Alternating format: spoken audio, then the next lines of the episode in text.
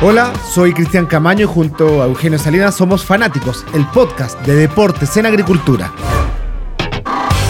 Porque el deporte nos mueve, nos motiva y lo llevamos en la sangre. Aquí comienza Fanáticos, el podcast de deportes en agricultura.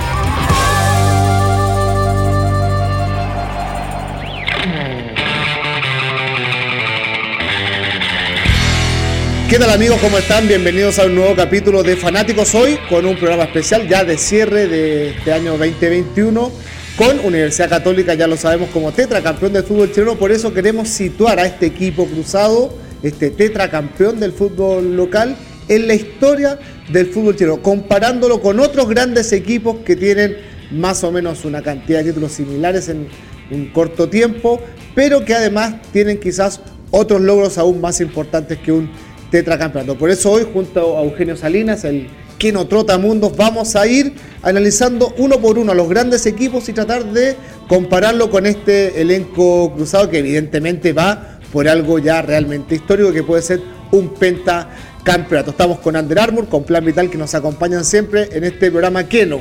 ¿Qué podemos decir de este tetracampeón eh, cruzado? ¿Es válido situarlo como uno de los grandes equipos de la historia del fútbol chileno? sí es válido, pero no como uno de los más grandes, así en mi escalafón por lo menos no.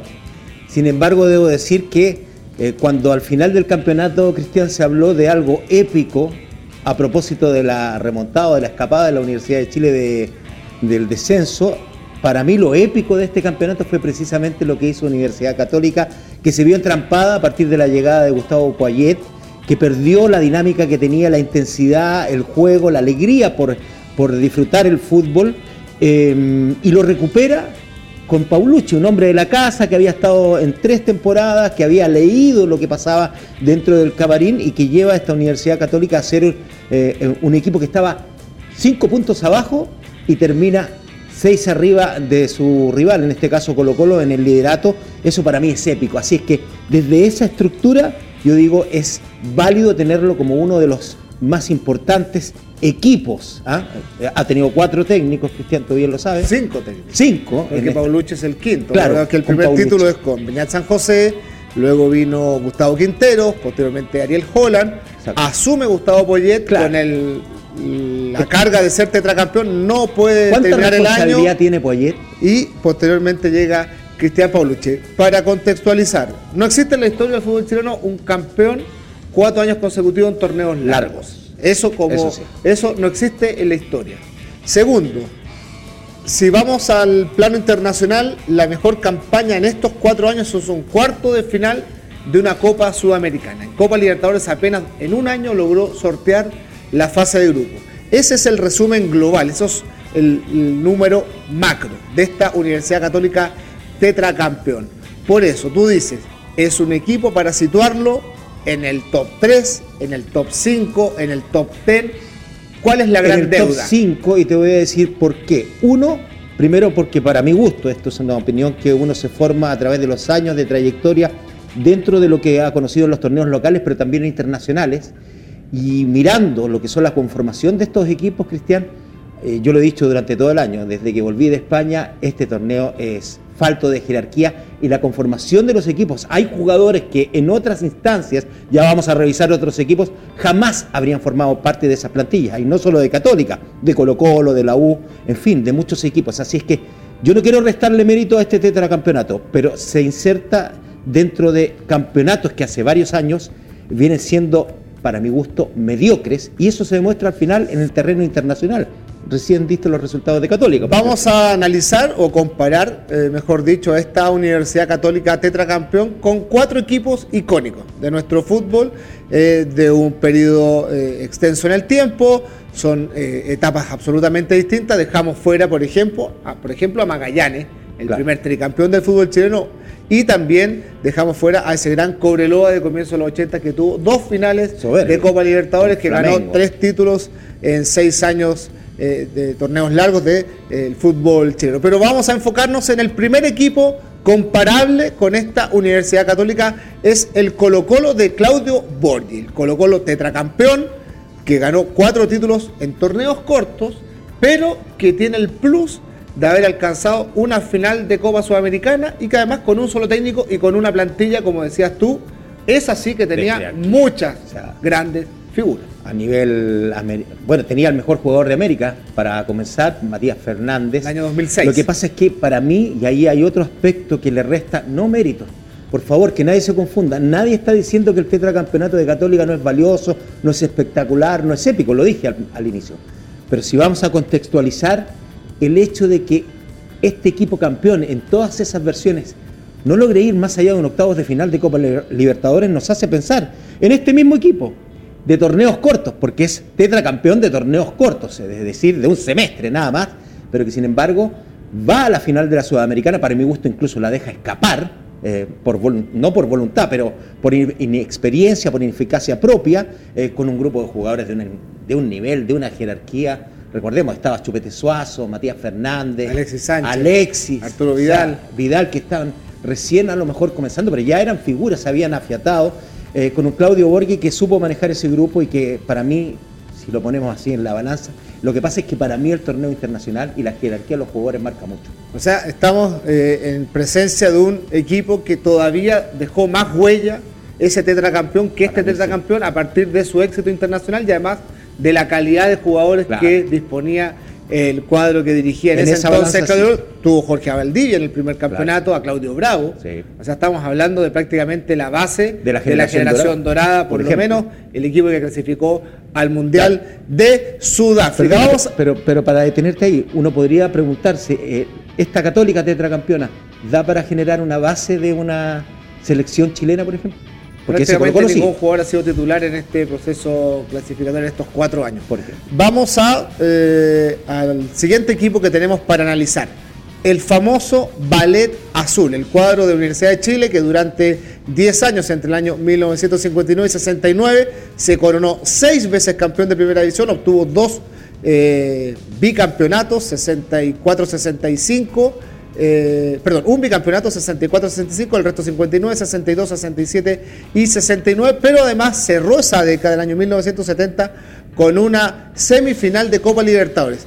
Pero, a diferencia de esta católica, fue la base del equipo que terminó siendo tercero en el Mundial de 1962 que se disputó en Chile. Diez jugadores de ese Valle Azul integraban el cuadro que dirigía Fernando Riera. Entonces, una vez más sobre esa base comparativa, contextualizando, uno dice, primero, jerarquía de jugadores, FIFO Izaguirre, varios de los mejores jugadores de la historia del fútbol chileno, Leonel Sánchez, Sánchez, Jaime Ramírez, Roberto Hodge, en fin, no sé si mencioné al FIFO Izaguirre. Sergio em, Navarro. Sergio Navarro, no, o sea, la base, como dices tú, de la selección chilena de 1962, eh, tal vez para algunos el mejor equipo, la mejor selección de toda la historia por haber sido en un mundial tercera, eso para empezar. O sea, la jerarquía del plantel ya la supera a Universidad Católica de esta etapa. Eh, el torneo también, en el nivel que uno advertía, o por lo menos puede ver en la historia, es, es, mucho más alto que el que tenemos hoy, hoy por hoy. Es difícil establecerlo, pero es mucho más alto viendo, por ejemplo, la, la jerarquía de esos jugadores. Luego alcanza una semifinal. Si, si ponemos también a los eh, torneos internacionales como base de comparación, una vez más, Católica al debe.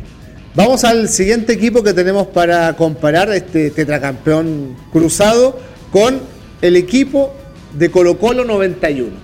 Tricampeón del fútbol chileno y además campeón de Copa Libertadores que tiene la particularidad de haber comenzado ese proceso con Arturo Salá, sale campeón en el año 1989, en 1990 a mitad de año decide partir a México y ahí asume Mirko Josic que termina la obra siendo campeón ese año 90 del campeonato local y además el 91 campeón de Copa Libertadores y campeón del de, eh, torneo local, tricampeón y al año siguiente campeón de la Recopa y de la Interamericana. Es decir, un equipo que además eh, tiene a varios de los mejores jugadores de la historia de Colo Colo. Mira, eh, de partida estamos viendo aquí en pantalla a, para mí, uno de los artífices, el primer clic que hace el fútbol chileno. Antes que Bielsa, no te olvides que Bielsa vino a ver lo que hacía Mirko Josic en Colo Colo, la transformación que estaba haciendo, que era capaz de tomar a un Jaime Pizarro y ponerlo de líbero, por ejemplo, cuando el, tipo era volante central, eh, que hacía cambios que realmente impactaban a los jugadores y que trajo por primera vez la disciplina profesional al fútbol chileno. Eso para empezar. Luego estuvo recién a nuestro lado la Copa Libertadores, un trofeo que se buscó primero a través de Unión Española, después a través de, el propio de Colo Colo, el 73, propio Colo Colo, el la 73, Española. habían estado, la habían rozado, pero mira, se toca, se toca, se pudo tocar gracias a este equipo. En este nivel, ni hablar. Claro, ya, O sea, aquí ya disparado. Este es top de top Perfecto. para mí. Y vamos ranking. al Ranking. último equipo que tenemos para comparar, que es la Universidad de Chile de Jorge Sampaoli, que está celebrando los 10 años de su obtención de la Copa Sudamericana, tricampeón del fútbol chileno, 11-12, Claro. eh, dos torneos del 11 y un torneo finalista, perdón, campeón de la Copa Sudamericana, pero además semifinalista de la Copa Libertadores. Claro. En un momento en que hoy se- ser semifinalista de la Copa Libertadores fue la última gran actuación que además se podría eh, homologar porque el año 2010 muchos de esos futbolistas habían sido semifinalistas también de la Libertadores perdiendo ante Chivas de Guadalajara el 2010 y el 2012 ante Boca. Es decir, tres títulos locales, un título de Copa Sudamericana y dos semifinales de Copa Libertadores en un lapso de dos años. Prácticamente inigualable esa performance de un equipo para un equipo chileno. Y hay otro, otro ítem que analizar, el estilo de juego que tenía. Eh, si hay algo que caracteriza a este San Paoli, que para mi gusto es la versión mejorada de Marcelo Bielsa, porque él logra el equilibrio, el loco, vamos todos para adelante. No, él logra darse cuenta que también hay que defender en momentos eh, precisos, y, ese, y esa Universidad de Chile lo logra hacer en los torneos nacionales, que bien, está bien, son cortos, pero de nuevo, jerarquía de jugadores, ahí explota Edu Vargas y llega al Nápoles después. La gran figura de Sudamérica era Edu Vargas. A mí me tocó esperarlo ahí en Nápoles No, el no 3 de ganó, enero. no ganó el premio Mejor de América porque estaba Neymar Estaba en Sudamérica. por ejemplo, esa era la competencia, pero en realidad en Italia, yo estaba el 3 de enero esperándolo ahí en Nápoles, hablaban del mejor jugador de América, de los torneos Goleador de la, Copa, Sudamérica. de la Copa Sudamericana. de la Copa año. Sudamericana. Realmente un equipo espectacular con una dinámica, una- intensidad que uno echa de menos en el fútbol Quizás el chileno. mejor elogio que se le hizo a ese equipo fue que podía disputarle un partido mano a mano al mejor Barcelona de la Por historia, que era el Barcelona de por Messi, ejemplo.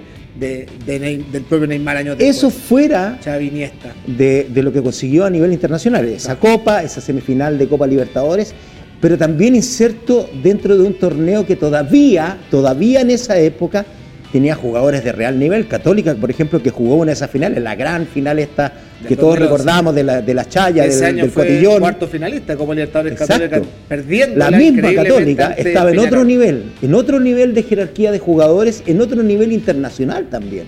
Entonces, cuando uno trata de comparar, tiene que contextualizar y decir, bueno, jerarquía de jugadores, torneos internacionales, son cortos, son largos, eh, y la dinámica, el estilo de juego. Yo creo que en este minuto ni Católica ni ningún equipo chileno logra parecer.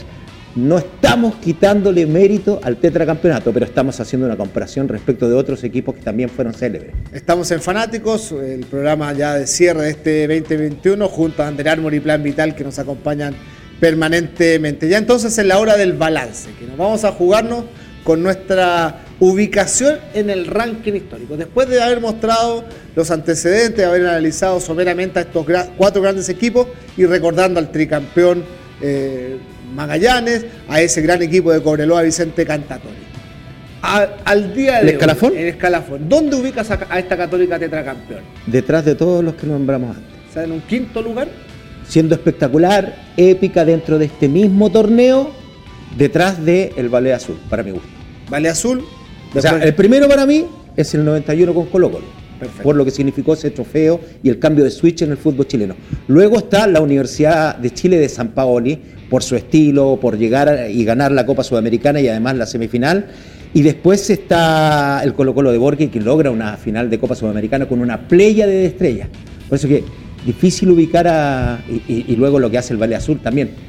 De nuevo, jerarquía, base de la selección del 62. O sea, es difícil en este minuto insertar a no solo a Católica, a cualquier conjunto chileno de nuestros el torneos. que parámetro internacional Claro. sigue siendo muy Muy trascendental entonces para analizar.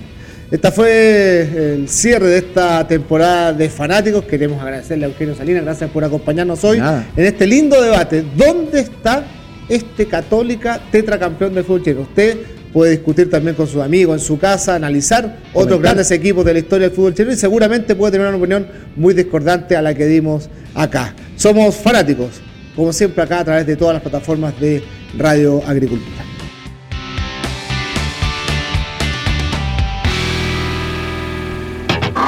Conéctate con nuestros contenidos en todas las plataformas digitales de agricultura.